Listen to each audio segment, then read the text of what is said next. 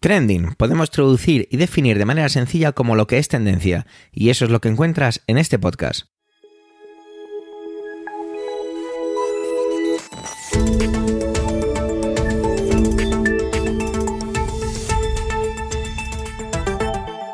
Este es el capítulo 274-274 del 16 del mes de noviembre de 2023 y cuenta con las intervenciones de Pedro Sánchez, Manuel Castaño, Antonio Rentero y un servidor, Javier Soler, que también hago las veces de presentador. Trending es tu podcast de noticias semanal. Adelante. Antes de nada, hoy 16 de noviembre es el cumpleaños de mi hermano, de mi amigo, de mi compañero de camino, el señor Carlos. No creo que escuche esto, pero desde aquí yo le mando un abrazo con todo mi amor, mi respeto y sobre todo admiración ante el día a día juntos. Te quiero, hermano. Y una vez hecha esta pequeñita parte personal que me tomo la libertad de hacer porque soy el presentador y oye, si no me puedo tomar yo estas cosas, ¿quién lo hace? Vamos ya con las intervenciones. Y volvemos a tener una intervención un poco casi doble, ¿no? Y es que Pedro y Manuel van a tratar las manifestaciones en la calle Ferraz y en el Congreso ante el, debate de, bueno, el debate no, los discursos de investidura, porque debate hay poco realmente, son más bien discursos. Lo hacen desde puntos diferentes, desde puntos de vista, perdón, diferentes, sobre todo más bien desde elementos distintos. Pedro, por un lado, también se va a centrar más en la parte del Congreso, mientras que Manuel lo va a hacer hablando sobre todo de las banderas. Pero vamos a hacer como hemos hecho en el pasado con ese tipo de situaciones, y es, no voy a presentar luego a Manuel, simplemente doy paso a los dos y entre uno y otro habrá la cortinilla del, del siguiente compañero, para que sea un poquito más ágil y sigamos el hilo del mismo topic o trending. Así que, adelante Pedro, adelante Manuel.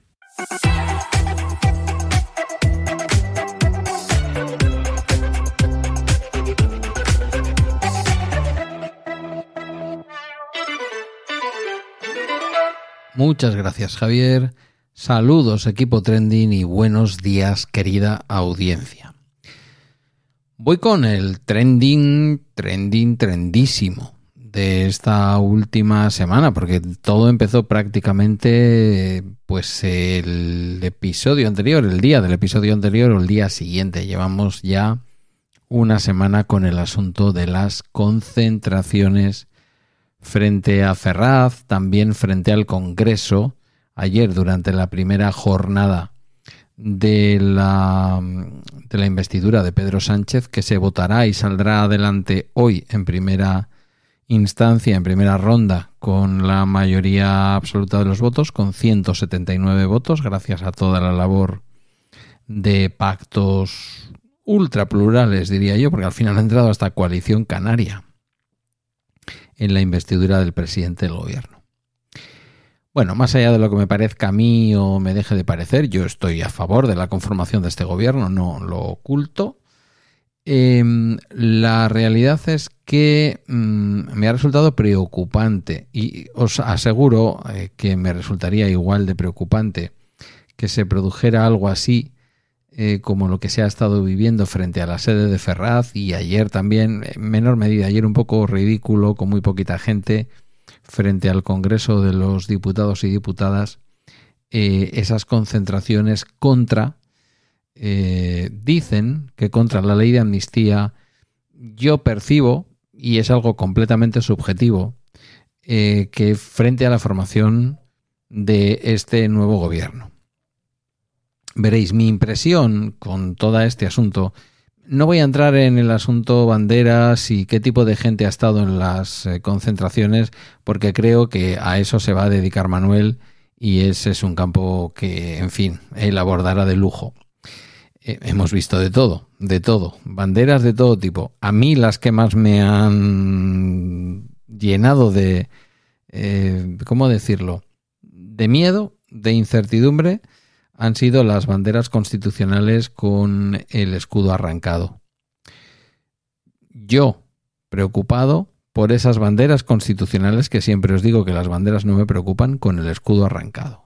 Pero insisto, se lo dejo a Manuel, que de esto seguramente va a hacer un desarrollo mucho mejor que el que yo podría hacer. Me concentro en el sentido de, eh, de esta junta de personas frente a la sede de Ferraz y también, ya digo, en menor medida una cosa testimonial ayer, quizás hoy sea algo mayor, teniendo en cuenta que hoy va a ser proclamado Pedro Sánchez presidente del gobierno y calcúlale que en un par de días lo mismo tenemos ya anunciado un nuevo gobierno, Eh, se me escapan ahora mismo los tiempos. ¿eh? Posiblemente esto haya que comunicárselo al rey y luego, en fin, ya. El presidente del gobierno se lo tendrá que comunicar Francina Armengol, la presidenta del Parlamento, a su majestad el rey. Y eh, posteriormente, pues Pedro Sánchez, que seguro que tiene ya un gobierno en la cabeza, ya nos dirá quiénes son los que van a prometer o jurar el cargo. Diría yo que en este gobierno va a haber sobre todo promesas, pero bueno, habrá de todo, como en botica. Mirad, eh, las concentraciones que se han ido produciendo, más allá de los dos tipos de especímenes de personas eh, o de ideologías políticas que se han eh, concentrado, que por un lado estaría claramente gente fuera del sistema y fuera de la Constitución del 78 que lo que pretenden son manifestaciones violentas y si se les hubiera dejado posiblemente hubieran sacado ardiendo la sede de la calle Ferraz, una sede que en su momento conocí, por cierto, bastante modesta ¿eh? para lo que pueda pareceros, os lo aseguro. Y por otra parte, pues mm, señoras y señores más bien votantes liberales o conservadores o de distintos tipos los que se agrupan hoy en torno al voto del Partido Popular en su conjunto y muy específicamente del Partido Popular madrileño. No quiero entrar en el juego de descalificar a Feijó, diciendo que la mayor parte de esos votantes y de la masa electoral, desde luego de la gente cercana al núcleo duro del Partido Popular, está más en la idea de que Feijó está amortizado y vendrá Isabel Díaz Ayuso con un gran predicamento en la Comunidad de Madrid y con una gran gestión desde el punto de vista de las personas que le han votado, que le han vuelto a votar mayoritariamente y que está ahora mismo además envuelta en toda esta tarea de hacer muchas leyes nuevas que afectan a la televisión pública madrileña, que recortan derechos a las personas transgénero, y algunas otras de estas cosas que a ella le gusta llevar, eh, bueno, pues al, Parlamento madrileño por vía de urgencia, porque esto es importantísimo. Em, esas serían como las dos, los dos tipos de personas. Ha habido tardes, noches, yo he estado siguiéndolo en el canal 24 horas de televisión española, para mucha gente posiblemente un canal rojo tendencioso. Em, me ha parecido que unos días vencía la violencia y otros días vencía el cabreo. Mm, razonable y respetabilísimo. No sé si estoy muy de acuerdo con que se produzca de manera sistemática eh, frente a la sede de un partido político. No voy a hacer un recorrido victimista ahora de persona de izquierdas sobre las agresiones que ha habido en Sanlúcar de Barrameda, los ataques a sedes del Partido Socialista Obrero Español, en otros lugares que, creedme, me recuerdan mucho las, eh, las acciones de Cale Borroca que se vivían aquí en Euskadi en los años en que en las sedes del Partido Socialista pues había que echar la persiana para que no te metieran unos cócteles molotov y salir, ardiendo la sede y las casas de encima. Em, ese es un, insisto, un tipo de personas y que han alentado que pasen este tipo de cosas sobre los em, creadores intelectuales de este clima, pues eh, ya tal, no voy a opinar, porque luego hay quien dice que somos unos rojazos y esas cosas, ¿no? Que cada uno saque sus propias conclusiones. Yo solo me remito a lo que dijo Aznar, el que puede hacer que haga. Y se han estado haciendo cosas. Yo creo que Aznar mantiene una admirable em, como decirlo, capacidad de influencia en una determinada, en un determinado sector de la derecha y también creo que de la ultraderecha española. Si Aznar hoy se presentara a presidente de gobierno con lo que hoy dice y con lo que hoy piensa, que creo que es más radical que cuando fue presidente de gobierno, borraba a Vox del mapa. Y no lo digo como un ataque a la figura de José María Aznar, ¿eh? es toda una admiración de cómo una persona que está superados los 70 años eh, tiene en estos momentos el tirón político que tiene. Pero ojo, no desmerezcamos a Isabel Díaz Ayuso, que, bueno, pues tiene ahí su tirón, mayoría absoluta en la Comunidad de Madrid, donde vive mucha gente, por algo la habrán votado, algo sienten que hace bien, o convencidos están con los discursos que la presidenta hace y que están muy bien guiados, como he dicho en algún podcast esta semana pasada, por una de las mejores mentes en la comunicación política de este país, como es Miguel Ángel Rodríguez, bueno, pues eh, ha convencido a la mayoría de los madrileños y madrileñas de que merecen una mayoría absoluta. Y eso es, permitidme que os lo diga, respetabilísimo. A mí no me gusta esto del acoso ni a chalets eh, de nadie, ni a las casas de nadie, ni a las sedes políticas de nadie. Eh, yo lo sufrí en su momento, ¿eh? quiero decir, eh, lo sufrí. Se nos encadenaban en las sedes cuando yo era secretario general del Partido Socialista aquí en el pueblo en donde vivo, en aquellos años de militancia, años duros, años grises, pues se encadenaban y hacían este tipo de cosas para condicionar realmente la vida política que se producía dentro de una sede de un partido político democrático. Me parecería igual de mal que ocurriera delante de la sede de la calle, eh, de la calle, lo diré, Génova, del Partido Popular. Pero quiero que quede claro una cosa que pienso, que a lo mejor no es cierto, pero es lo que yo pienso. Estas manifestaciones y estas convocatorias no se están produciendo contra la ley de amnistía. Me parece que la ley de amnistía es una extraordinaria excusa para que quienes pensaban que iban a ganar las elecciones o que al menos iban a conformar mayoría junto a la ultraderecha eh, o junto a la derecha, si pensamos en Vox, cualquiera de los dos están enfadados porque no va a ser esta legislatura una legislatura en la que gobierne. Creo que Pedro Sánchez se ha metido en un laberinto enorme del que por muchas medidas y las que anunció ayer son muy interesantes y ojalá las lleve a cabo y no se queden en promesas vanas como algunas de las que prometió en la anterior legislatura.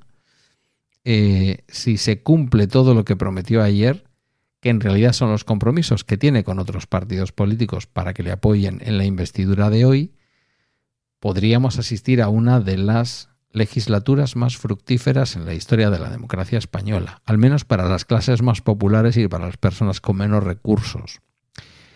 Que hoy en día no tengáis ninguna duda que empiezan de la denominada clase media para abajo. Em, bueno, insisto, creo que este tipo de concentraciones han tenido que ver más con una rabieta porque no va a haber gobierno de la derecha y la ultraderecha en el Estado español, es decir, en el Estado. No me estoy refiriendo ahora a España o Estado español, no, en el Estado español, en lo que es el gobierno del Estado, y eso va a suponer mucho.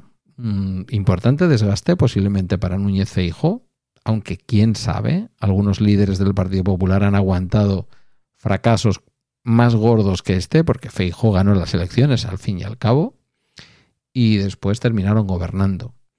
Por lo que yo escucho a la gente que vota al Partido Popular, no parece el candidato elegido por la mayor parte de la gente que hay a mi alrededor, ¿eh? ojo, que es una visión muy, muy sesgada. Pero insisto, que nos quede claro, estas concentraciones no tienen que ver con la ley de amnistía, aunque ha sido una muy buena excusa, tienen que ver fundamentalmente con el rechazo a que la izquierda, en coalición amplísima con una España plural, con los representantes de una España tremendamente plural, vayan a gobernar por delante, imponiéndose a lo que sería una coalición del Partido Popular más Vox. Vamos a ver qué tal va este gobierno y bueno, pues eh, seguro que nos dejan buenas perlas que criticar y algunas otras que iluminar a lo largo de esta legislatura desde aquí, en Trending. Gracias por la escucha. Os dejo con el resto del equipo Trending. Un saludo y hasta la próxima.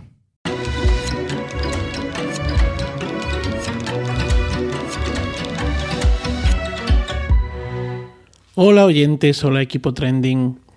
Desde que comenzaron las manifestaciones anti ley de amnistía o investidura, Em, y muy especialmente en las concentraciones de Ferraz hemos asistido a un interesante desfile de banderas.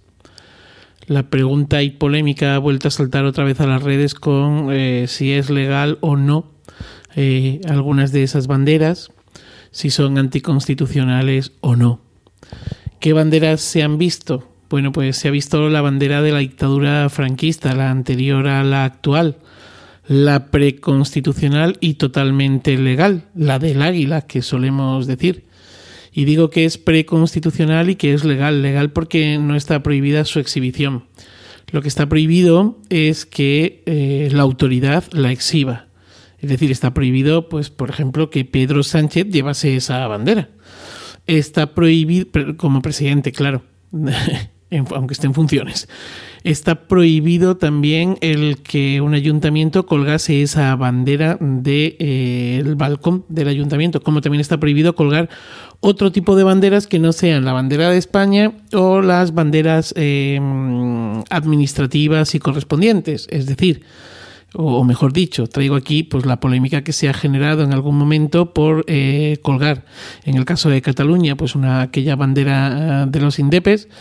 Y o por ejemplo la bandera del de, el colectivo LGTBI. bueno, pues, pues eso, esta bandera es preconstitucional, ¿vale? Eh, que no inconstitucional. Esta bandera no va contra la Constitución. Eh, esta bandera, igual que la bandera republicana, también preconstitucional y legal, se puede exhibir porque eh, está al amparo de los artículos de la Constitución que hacen gala de la libertad o que defienden la libertad de expresión. En España están muy poquitas cosas prohibidas en este sentido, más allá de lo que acabo de decir. De hecho, se han visto banderas nazis. Y estas banderas nazis, pues también eh, están, son totalmente legales, cosa que en Alemania no es así, pero aquí son totalmente legales. De hecho, incluso cantar el cara al sol eh, o hacer el saludo fascista eh, bueno, pues no es delito y está totalmente permitido. Bueno, hay un matiz y es cuando esto no genere o no esté incurso, no sé si dice así, dentro de un eh, enaltecimiento de el odio, la violencia, etcétera, etcétera, etcétera. ¿Vale? Otra de las banderas que se ha visto, que a mí esta me ha dejado bastante perplejo, es la bandera de Borgoña. ¿Cuál es la bandera de Borgoña? Pues la bandera de Borgoña, de la Cruz de Borgoña o de la Cruz de San, Andrés, es esa que tiene una cruz de aspa roja sobre fondo blanco. Es un, es un aspa porque, y está vinculada a San Andrés porque San Andrés fue crucificado eh, en una isla griega, creo recordar, ahora mismo me falla ese dato. Fue crucificado eh, pues con, no, no, con la cruz eh, latina, eh, sino con la cruz griega, de manera que bueno, pues tuvo, fue crucificado boca abajo en aspa, ¿vale? Y allí pues murió. esta bandera se usa en se, se, usó en España, bueno, para algunos historiadores se empezó a usar con Juan I de Castilla, que era el que apodaban Juan sin miedo, en la Guerra de los Cien Años. Otros la vinculan con los reyes católicos eh, y especialmente con la llegada de Felipe el Hermoso. Felipe el Hermoso pertenece a la dinastía de los Austrias, llega desde Borgoña a casarse con Juana la Loca. El patrón de Borgoña es San Andrés y digamos que a partir de este momento pues eh, Felipe el Hermoso nos la trae y comienza a usarse primero en uniformes hasta que acaba pues imponiéndose. De hecho, eh, bueno, pues eh, Carlos eh, I la va a adoptar, Carlos I de España, V de Alemania, el Gran Austria la va a adoptar y los tercios la van a, la van a llevar. Es más, en el cuadro de Velázquez de la rendición de Breda aparece esta, esta bandera sobre un fondo, no en este caso blanco, pero sí sobre un fondo de cuadros blancos y azules. Eh, en el año 1700 se nos muere Carlos II, el último de los Austrias, y muere sin eh, descendencia. Y este Carlos II decide en su testamento dejar sucesor y deja como sucesor a Felipe V. Felipe V es un Borbón, tiene derechos al trono Eh, y bueno, pues designa a Felipe, Felipe de Anjou, el, duque de Anjou, le designa como eh, jefe, como futuro rey de España. Felipe llega y tiene que hacer frente pues, a una guerra de a lo que se llama la guerra de sucesión. Y es que el archiduque Carlos de Austria, allí en Austria, eh, también tiene los mismos derechos prácticamente que, Felipe. De hecho, creo que Felipe V era su sobrino nieto y el archiduque Carlos de Austria también era un sobrino nieto de Carlos II. En cualquier caso, comienza una guerra de sucesión en la que esta bandera, la bandera de Borgoña, la bandera de la Cruz de San Andrés, va a ser eh, portada por los que apoyan al archiduque. El archiduque lleva esta bandera en la guerra de sucesión y eh, va a ser portada por los que apoyan al archiduque. Bueno, la guerra de sucesión termina, termina porque el archiduque Carlos se muere el hermano del archiduque Carlos de Austria y entonces él eh, hereda el, el imperio eh, austriaco y entonces, bueno, pues, pues decide salirse de la guerra. Bueno, esto es cuando tuvimos que ceder eh, Menorca y Portugal a los británicos que se habían metido a apoyar al archiduque Carlos de Austria y en España apoyando al archiduque Carlos de Austria había estado la corona de Aragón. De hecho, bueno, pues eh, eh, la diada, el día de la diada, es la conmemoración precisamente de la entrada del ejército de Felipe V en la ciudad de Barcelona, arrasándolo todo y poniendo fin a esa guerra de sucesión. Felipe V lo que va a hacer con la bandera es que va a sustituir la cruz por, eh, por un escudo de armas, de las armas reales, sobre, y mantiene el paño, el paño blanco. Lógicamente, elimina la bandera de los Austrias e impone esta otra. Con Carlos III, pues ya se introduce lo que sería la rojigualda con un escudo de armas circular y a partir de aquí, a partir de Carlos III, la bandera va evolucionando, bueno, pues hasta la de ahora, ¿no? Pero ojo, ojo, porque cuando Fernando VII, eh, hijo de Carlos IV, este es el Suecia, hijo de Carlos III, Fernando VII eh, se va a morir, pues se va a morir sin descendencia masculina. Y hay una ley la ley sálica que impide a las mujeres reinar. Y él tiene una chiquilla, Isabelica. Y entonces, ¿qué ocurre? Pues que se saca de la manga una ley, la pragmática sanción, que permite a Isabel II reinar. Isabel II es muy chiquitica, eh, de hecho la que va a reinar es eh, su madre como reina eh, regente, hasta que está alcance la mayoría de edad y entonces en ese momento, en el momento en el que se muere y se, se establece esta regencia, pues eh, Isabel II y su madre van a contar con la oposición de su tío, del tío de Isabel, el hermano de Fernando VII, Carlos María y Isidro. Que si recuerdan ustedes el, el retrato que hizo Goya absolutamente magnífico de la familia de Carlos IV, pues es este más chiquitico que está a la izquierda del todo y que tiene esa cara de pánfilo tremenda. Bueno, el caso, sea como sea, eh, comienzan las guerras carlistas. Las guerras carlistas son las guerras en las que hay un grupo de eh, personas, especialmente vinculados a, bueno, pues al norte eh, de España, bueno, también vinculados al campo, a una parte de la nobleza, etcétera, etcétera, que quieren que reine Carlos María Isidro y no Isabel. Estas guerras carlistas, pues van a, se les va a poner fin con el famoso abrazo de Vergara entre Maroto y Espartero. Y, bueno, pues, pues ya está. En las guerras carlistas, que aquí es donde, perdonen, pero es que me voy, me apasiono con algunas cosas. En las guerras carlistas, los carlistas resucitan la bandera de Borgoña. Son borbones, son borbones. ¿vale? Pero estos Borbones acuden a la bandera de los Austrias y resucitan esta bandera. Bandera que nos hemos encontrado estos días. Y bueno, pues el uso de esta bandera estos días, ¿qué mensaje deja? Pues deja el no reconocimiento de Felipe VI.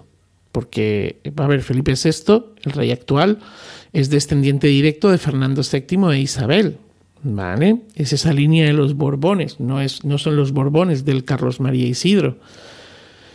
¿Y qué ocurre? Bueno, pues que, pues que nos deja eso, ¿no? El deseo que tienen los que ondean esa bandera de un rey carlista. Concretamente, pues de Carlos Javier de Borbón Parma, que para los carlistas en estos momentos sería Carlos Javier I, según el carlismo, lógicamente, nieto ojo al dato, de Francisco Javier de Borbón Parma, quien participó en el golpe de Estado, facilitando las cosas y estando mano a mano con Sanjurjo, con el general Sanjurjo. Aunque mm, este, su, su abuelo, Francisco Javier de Borbón, y Parma, eh, o Parma, perdón, eh, no tiene, eh, bueno, hizo una serie de declaraciones en su momento en las que, bueno, pues apoya el, golpe y, no, no habla o, rechaza de alguna manera la instauración tras el golpe de carlismo, pues está ahí y bueno, pues, pues tuvo su importancia y yo creo que esto también lo dijo con la boca pequeña. Lo que pasa es que, pues, que Franco era Franco y las cosas se hicieron de otra manera. Y por otro lado, quisiera también señalar que esta bandera tiene un puntito irónico muy interesante. Pues porque no deja de ser, como digo, eh, irónico que en todo este asunto, donde hay una fobia al independentismo catalán, se use una bandera que la corona de Aragón mantuvo como señal de su apoyo al archiduque de Austria. Otras banderas que se han visto, pues hemos visto también las banderas con el agujero del escudo constitucional, que a mí esto me ha dejado todo loco, porque además, bueno, pues eh, es la primera vez, yo creo que se hace algo así, o al menos es la primera vez que yo lo he visto, ¿no? Es decir, eh, banderas en las que se ha quitado el escudo constitucional como rechazo a la Constitución, como rechazo también, por supuesto, a la, a la corona. Y esto también es legal. Esto también es legal. No es eh, inconstitucional ni nada por el estilo porque, bueno, pues eh, no sé si se acordarán que hace, me parece que fue en el 2017, no, recuerdo ahora mismo el año exacto, bueno, pues unos, unos un 12 de octubre, fiesta eh, eh, nacional, pues eh, en Barcelona hubo tres individuos que rajaron una bandera de España y por esto fueron denunciados, acusados, imputados, etcétera, etcétera, y al final eh, se ha resuelto que, que eso forma parte de la libertad de expresión. O recordemos también ese momento en el que el humorista eh, Dani Mateo pues se sonó los mocos y que mm, no sé en qué instancia, no sé si fue la propia fiscalía la que tras las denuncias que recibió Dani Mateo pues eh, dijo algo así como que lo que había hecho Dani Mateo era humor satírico y que eh, bueno pues que estaba amparado por la libertad de expresión y así ha sido. Esto lo de Barcelona que les cuento y esto no ha llegado a ningún otro sitio. Y por último con esto de las banderas pues la bandera de la manifestación de Sol el acto de Sol del pasado eh, domingo donde nos encontramos pues al, al Partido Popular bueno era el convocante y estaba repartiendo banderas en la que se veía la bandera de España con la bandera de Europa. Esto fue muy criticado el pasado domingo en redes durante el momento de la celebración de esta concentración, manifestación, porque, bueno, yo creo que, lejos de conseguir lo deseado, que era una especie de guiño o de solicitud de ayuda a Europa o de SOS o de, o de yo qué sé, ¿no? Porque tampoco entendí muy bien qué hacía la bandera eh, de la Unión Europea dentro de, o sea, justo por debajo de la bandera eh, española. Eh, yo creo que esto, más que, que, conseguir lo deseado, que podía ser esa especie de guiño a Europa, de solicitud de ayuda, no sé, cabreó pues a una buena parte de la derecha y de la ultraderecha. Pues eh, Europa no ha movido ficha o no había movido ficha hasta ese momento. Eh, bueno, tampoco es que la haya movido mucha, ¿no? En, en la línea eh, que les hubiese gustado pues a esa derecha y a esa ultraderecha. Voy a seguir expectante a esto de las banderas, a ver cómo evoluciona. Y, y nada más, nada más. Feliz día y feliz vida.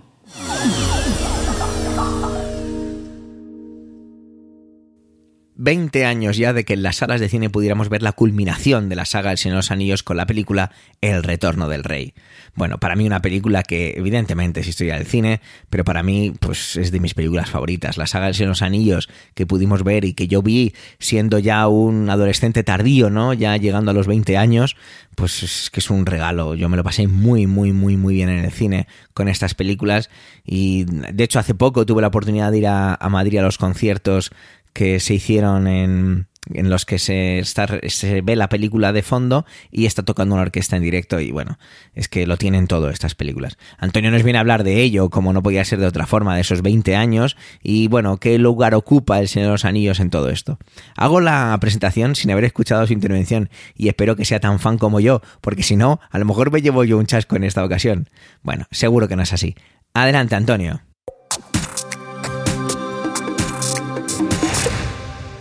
Saludos, soy Antonio Rentero y esta semana en Trending quiero hablaros del retorno del rey. Y es que se está celebrando un aniversario de estos redondos, que son los que siempre celebramos con más ganas. En este caso, los 20 años del estreno de El Señor de los Anillos, El Retorno del Rey. La película que concluía la trilogía con la que Peter Jackson adaptaba al cine esa novela de, eh, de J.R.R. Tolkien que nos trasladaba a un mundo que lleva más de medio siglo haciendo soñar a millones de lectores, también a millones de espectadores. Y para celebrar ese 20 aniversario, algunos cines aquí en España han tomado también cada uno un poco a, a, su manera, la decisión acertada de reponer en salas de cine las tres películas de esta trilogía. Digo lo de un poco cada uno a su manera porque hay quien ha hecho un maratón con las tres seguidas, quien una semana, la semana pasada, estrenó La Comunidad del Anillo, esta semana estrena Las Dos Torres y la semana que viene El Retorno del Rey, que es eh, aquella cuyo aniversario se está conmemorando, y otras eh, el viernes una, el sábado otra, el domingo otra, en fin, consulta de la cartelera de vuestro cine de referencia porque yo creo que hay soluciones para todos. Pero sobre todo, lo importante de que llegue esta película o estas tres películas al cine, o esta película en tres partes, como lo queráis ver, eh, lo importante, como digo, es que permite que haya millones de espectadores que tengan la oportunidad de ver en pantalla de cine lo que quizás solo conozcan por la pantalla de su casa. Que sí, que todos tenemos televisiones muy grandes, algunos incluso tenemos proyector y podemos llenar una pared, yo qué sé, de 50 metros cuadrados de cine, pero no es lo mismo. No es lo mismo que ir de verdad al cine. Y esto es lo que me llena también de esperanza en el sentido de que no desaparece la sensación del cine como evento, no desaparece esa especie de comunión que se establece entre el espectador y la película cuando se acude a una sala de cine a verla en lugar de verla en casa. Porque sí, eh, en casa tienes eh, muchas más comodidades, comodidades, perdón. Para empezar, la ves a la hora que tú quieras, puedes interrumpir. Si tienes que ir al baño, te llaman por teléfono, quieres comer o beber, lo tienes más fácil. Te levantas en un momento a la nevera y ahí tienes lo que quieras. Para las familias numerosas, evidentemente es más barato esto que llevar a tres o cuatro niños al cine, que vayan también los padres o los hermanos mayores o los abuelos y al final te dejas un dineral entre las entradas, la merienda y alguna otra compra que queda por el camino. Y claro, mucho más barato incluso alquilar la película para verla en casa con alguna de estas múltiples plataformas, algunas de ellas que tienes que pagar la suscripción y otras que pueden tener la película disponible para compra o alquiler. Sigue saliendo más barato, sería incluso menos que el precio de una única entrada y ya la puedes ver o todas las veces que quieras durante todo el fin de semana y por supuesto con eh, la única limitación de espectadores del aforo de tu salón. Pero como digo, que el cine como espacio físico continúe destacándose como un espacio de referencia eh, al que acudir todos juntos, quedar para ir a ver la película y en este caso para disfrutar de una película que muchos ya conocerán, ya habrán visto, incluso varias veces, pero que sigue sin ser lo mismo. Salvando las distancias, tampoco es lo mismo escuchar una canción en los auriculares con MP3 que ir al concierto. Evidentemente aquí la diferencia es mucho mayor, ¿no? Pero sí que es verdad que ir al sitio donde se traslada ese contenido, ir en presencia de más personas, que haya una especie como de liturgia que espero que mm, se siga respetando, porque hay algunos indeseables que no lo hacen. léase silenciar el móvil, no hablar por el móvil, no contestar mensajes y por supuesto si se va al cine no estar comentando la película cuchicheando con el vecino al lado o sin cuchichear, porque por desgracia hay algunos espectadores que creen que en lugar de en el cine están en su casa.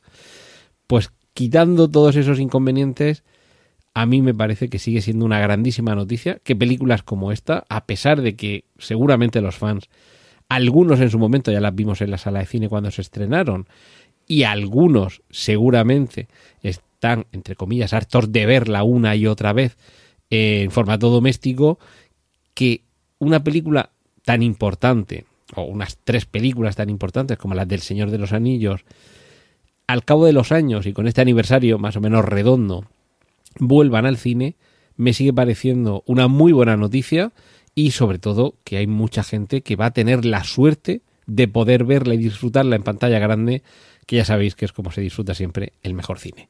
Pues esto es lo que quería comentar esta semana aquí en Trending y ahora os dejo con los contenidos del resto de mis compañeros. Un saludo de Antonio Rentero.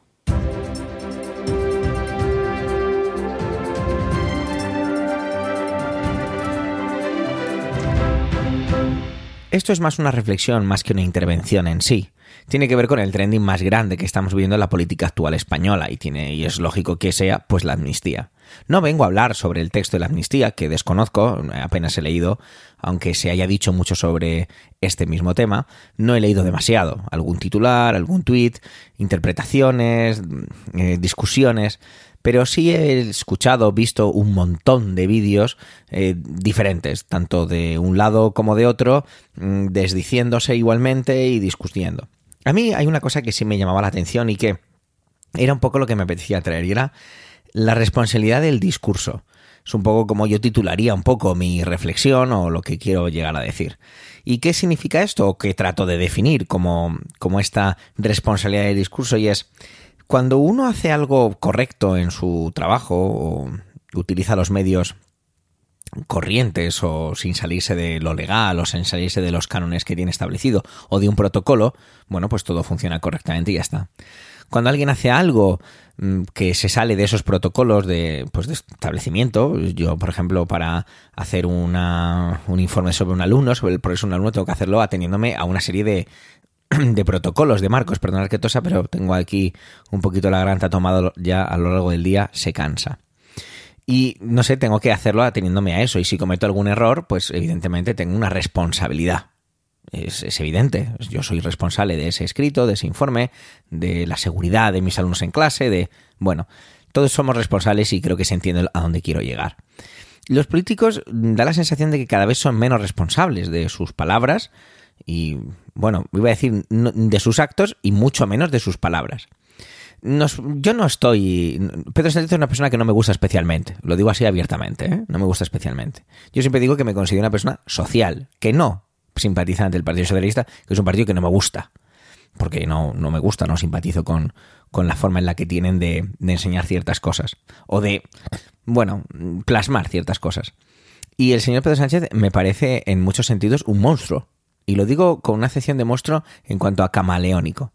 Sabemos que es un superviviente, era una persona que estuvo totalmente fuera del partido, volvió, resurgió, mm, quitó del medio y eh, de hecho consiguió que un partido político prácticamente, bueno, prácticamente no, ha desaparecido Ciudadanos, cuando se las prometían muy felices y eran, ya se veían en la presidencia del gobierno y totalmente fuera, gana, bueno, perdón, es investido presidente en una moción de censura, no gana por mayoría en las elecciones, es investido presidente y de nuevo va a renovar. Con esto quiero dejar claro que es una persona que no me gusta especialmente y bueno, pero las, las normas políticas o los estamentos mm, políticos funcionan de esta forma y así es la democracia en este país funciona de esta forma. No, como ya explicó en su día Pedro Sánchez, y no voy a entrar a, contarlo aquí, Pedro Sánchez me refiero al podcaster, al compañero, sobre que tener la mayoría o no tenerla no implica tener que ser, la, el ser la fuerza más votada no implica o no tiene por qué implicar que seas eh, investido presidente dentro de en los estamentos que establece nuestro país. Pero a mí sí que me parece que sí tiene que existir una responsabilidad o debería haber algún tipo de responsabilidad en cuanto al discurso. A mí me parece muy llamativo que todos hemos visto y estamos cansados de ver y de, y de ver 40.000 veces las imágenes donde Pedro Sánchez dice por activa y por pasiva que no va a hacer esto, que no va a hacer esto, que no va a hacer esto y al final cambia discurso y lo hace. Esto, analizándolo un poco desde el punto de vista de lo que puede ser considerado una estafa, yo podría decir que sería una estafa. Lo, lo digo con un interrogante mmm, no retórico, sino con una pregunta real. Es decir, si lo si yo como votante, si yo fuera votante del PSOE y a mí me gusta lo que está diciendo el candidato o el programa electoral y está diciendo constantemente no a esto, no a esto, no a esto, y una vez han pasado las elecciones, yo he depositado mi voto, por lo tanto, me representa, me representa como ciudadano y simpatizante de las ideas del Partido Socialista y este esta persona, el máximo representante del partido, que es el que el cabeza de lista, cambia ese discurso porque necesita esos votos de otro lugar y, eso es política, al fin y al cabo, para poder gobernar, ¿eso está bien? Esa es la, la frase, ¿no? Quizás sea demasiado ingenuo al preguntar si eso está bien o está mal. Porque a lo mejor yo, a lo mejor, ¿eh? A lo mejor hay votantes del Partido Socialista que no se sienten representados con esto. O a lo mejor sí. A lo mejor hay gente que vota a la persona. Le da igual lo que diga esa persona que la votan a ella. Y me parece muy lícito, ¿eh? O sea, con esto yo estoy criticando a la gente que vote a Pedro Sánchez porque le guste Pedro Sánchez. Es que esto es democracia. A mí no me gusta, no le voto. Al de al lado a lo mejor le gusta el Partido Socialista, no le gusta especialmente Pedro Sánchez, pero Pedro Sánchez es el candidato a la presidencia del gobierno, es el cabeza de lista, pues vota. O habrá gente que no le guste especialmente el Partido Socialista, pero le gusta Pedro Sánchez, pues vota directamente ahí. Pero los políticos se hinchan, se inflan mucho diciendo y, y, autoproclamándose nuestros representantes, que es cierto que lo son en mucho sentido, pero en muchos otros yo creo que se toman, eh, toman ciertos, no voy a utilizar la palabra discursos, pero toman ciertas afirmaciones, eh, ya no voy incluso a decir de salvadores, pero sí como de una de la sociedad española o de la mayoría de los españoles, cuando yo creo que no son especialmente así. Es cierto que, que, muchas veces cuando uno escucha este tipo de cosas por parte de los políticos, pues es lo que tienen que decir. Entiendo que no pueden decir. Entiendo que Pedro Sánchez no puede decir, miren señores, que yo creo que puedo gobernar y para poder gobernar necesito estos votos de este partido político que no me gusta nada y eh, para evidentemente seducirles, y no digo seducir como algo peyorativo, sino como algo perfectamente dentro del juego político, para que esta gente me dé sus votos, yo tengo que darles algo a cambio, pues esto es lo que les doy a cambio. Que al final es lo que ocurre. O bueno, a lo mejor sí se podría decir. Decía que eso no se puede hacer. ¿Por qué no? Igual sería más transparente decirlo. Miren, yo creo que puedo gobernar si consigo, bueno, creo no, por matemáticas, con los votos de este partido me salen las cuentas. ¿Qué quieres, eh, partido X? Quiero esto, esto y esto. Bueno, pues de esto, esto y esto te puedo dar solo A, B y C. No, no, pues yo quiero D y E. No, no, pues eso es negociar y ya está. Pero, ¿es realmente totalmente lícita esa manera de actuar? ¿Es totalmente limpia? Eh, cambiar de esta forma los discursos, de formarlos, ¿no parece que nos hacen tomar una vez más por idiotas a la población? Jugar con las terminologías se ha vuelto ya un, un must, una especie de, de mínimo dentro de la política y es una pena, ¿no? Hay términos que se están devaluando. Para mí, eh, la palabra constitucional parece devaluada, ¿no? La separación de poderes también se está devaluando como, como concepto, como término. Jueces, amnistía. La amnistía también se está aflojando el término de la propia palabra amnistía, bajo mi humilde punto de vista. Mm, fascista, nazi, rojo. Mm, no sé, son términos que cada vez se están utilizando de una manera que está incluso devaluándose. Yo hace no muchos años me hubiera sorprendido muchísimo llamar nazi a gente que, que, hace ciertas cosas. No voy a entrar en valorar si está bien o está mal. Ya hemos escuchado a Pedro y a Manuel hablando de las manifestaciones en, en Ferrad y en el Congreso. Bueno, no me refiero, no voy a justificar las cosas que hagan cuatro energúmenos. Pero, no sé, creo que hace unos años nos habría llamado mucho la atención que un, político como puede ser el, no me va a salir el nombre ahora, disculpadme porque vengo a pecho descubierto, del Partido Socialista llamando nazi a, un sector de, la población o a un sector de a un cierto número de, individuos, ¿no? Me llama, me llama la atención. Todo esto se está devaluando y esas palabras que pudieran tener un poder muy grande, un gran, una gran connotación, al final las estamos convirtiendo en algo tan cotidiana, tan cotidiano, que lo convierte en algo suavizado. No sé, yo creo que debería haber mucha más responsabilidad, o por lo menos, o por lo menos, si no está esa responsabilidad del discurso de la que hablaba al principio y la que no he sabido definir, yo creo, y voy a despedirme ya que quiero que esto sea eso, una reflexión y no una chapa, creo que sí debería haber un poco ciertas ganas por contar las cosas mucho más transparentes y no tomarnos por, por idiotas a los, a los votantes, al final a los ciudadanos. Creo que habría sido mucho más, creo que sería muchísimo más limpio decir un poco más de las cosas de manera transparente. Creo que como mínimo nos merecemos cierto respeto por parte de la clase política que ellos tanto presumen intentar, intentar mostrar y que creo que es todo mentira, lo que hace que me sienta cada vez más alejado de ellos. Gracias por escucharme en esta intervención barra reflexión un poco atropellada y un poco quizá demasiado, demasiado opinión personal. De nuevo, gracias. Gracias por llegar hasta aquí y por supuesto por el tiempo empleado en escucharnos en este capítulo ducentésimo septagésimo cuarto.